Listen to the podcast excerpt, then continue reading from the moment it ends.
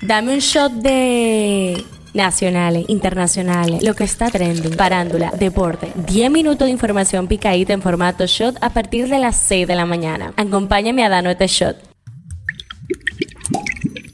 Buen día, feliz martes 13 de junio. Soy Gabriela Velao y esto es el Shot Diario. El tema que está caliente aquí. El caso de los aviones Super Tucano deberá conocerse otra vez desde cero. La primera sala penal de la Corte de Apelación revocó la sentencia de descargo contra Rafael Antonio Peña Antonio, Carlos Piccini y Daniel Aquino Hernández. El tribunal dispuso que el expediente sea enviado a primera instancia para que apoderen un tribunal que conozca el juicio desde cero. Los jueces dispusieron que la audiencia sea conocida por un tribunal diferente al tercer tribunal Tribunal Colegiado del Distrito Nacional, que pronunció el descargo de los implicados. El tema que está caliente allá. Un grupo de simpatizantes del aspirante presidencial Ron DeSantis se concentró el pasado fin de semana frente al parque temático Walt Disney World en el centro de Florida con banderas nazis. La oficina del alguacil del condado Orange, donde se asientan los parques temáticos de Disney, confirmó en una declaración la marcha protagonizada por miembros de estos grupos que tienen como objetivo agitar e incitar a las personas con símbolos e insultos antisemitas.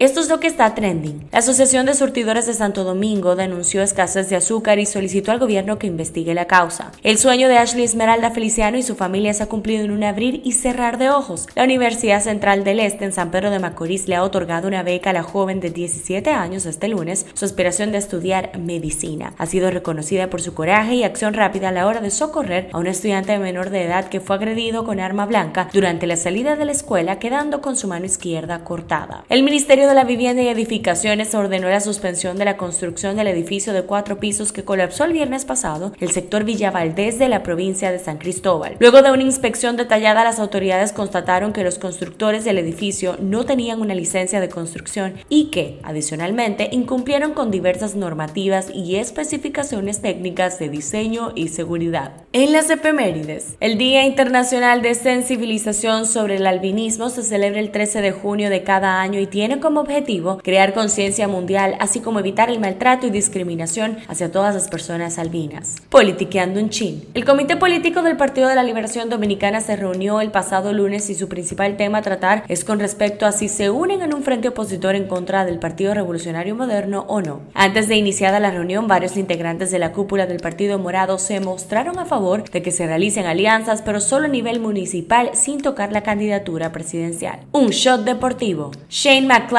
Se convirtió en el primer ganador de 10 partidos en las grandes ligas y los Reyes de Tampa Bay vencieron el domingo 7 a 3 a los Rangers de Texas, llevándose 2 de 3 juegos en un enfrentamiento entre los dos equipos con los mejores discos de las mayores. Pasa en TNT, pasa en el mundo. Carlos Félix Fernández, hijo menor del dirigente PRMista Carlos Félix, fue asesinado a machetazos en un confuso incidente en la proximidad de la estación Puente Blanco del teleférico de los Alcarrizos. El hecho ocurrió el pasado viernes, alrededor de las 9 y media de la noche, al momento de lo ocurrido, los amigos de su hijo echaron a correr, pero cuando Carlitos intentó escapar, fue atacado por la espalda con un machetazo en la cabeza. En la farándula, tras varios rumores sobre una supuesta relación entre la cantante colombiana Shakira y el corredor de la Fórmula 1 Lewis Hamilton, todo parece indicar que sí, que la pareja le está dando una nueva oportunidad al amor. Los rumores de un supuesto romance iniciaron cuando la pareja fue captada a bordo de un yate en España, donde además se les vio cenando junto a unos amigos. ¿Sabías que? En tan solo dos años de gestión, el Ministerio de la Vivienda y edificaciones ha impactado a más de 150 mil personas a través de la construcción y reparación de más de 45 mil viviendas en todo el país. Así lo indicó el ministro Carlos Bonilla durante su participación en el segundo periodo de sesiones de la Asamblea de las Naciones Unidas para el Hábitat en Nairobi, Kenia. Cifra del día, 17.96 dólares. Los repartidores de Nueva York que trabajan para aplicaciones móviles como Uber Eats, DoorDash y Grubhub comenzarán a cobrar a partir del próximo 12 de julio 17.96 La norma, que afectará a unas 60.000 personas en la ciudad, contempla un aumento del salario hasta 19.96 dólares la hora a partir del 1 de abril del 2025. Este show llega a ustedes gracias a Irina Mazorca. Esto ha sido todo por el día de hoy. Recuerda seguirnos en nuestras redes arroba Media para más actualizaciones durante el día. Nos vemos cuando nos escuchemos.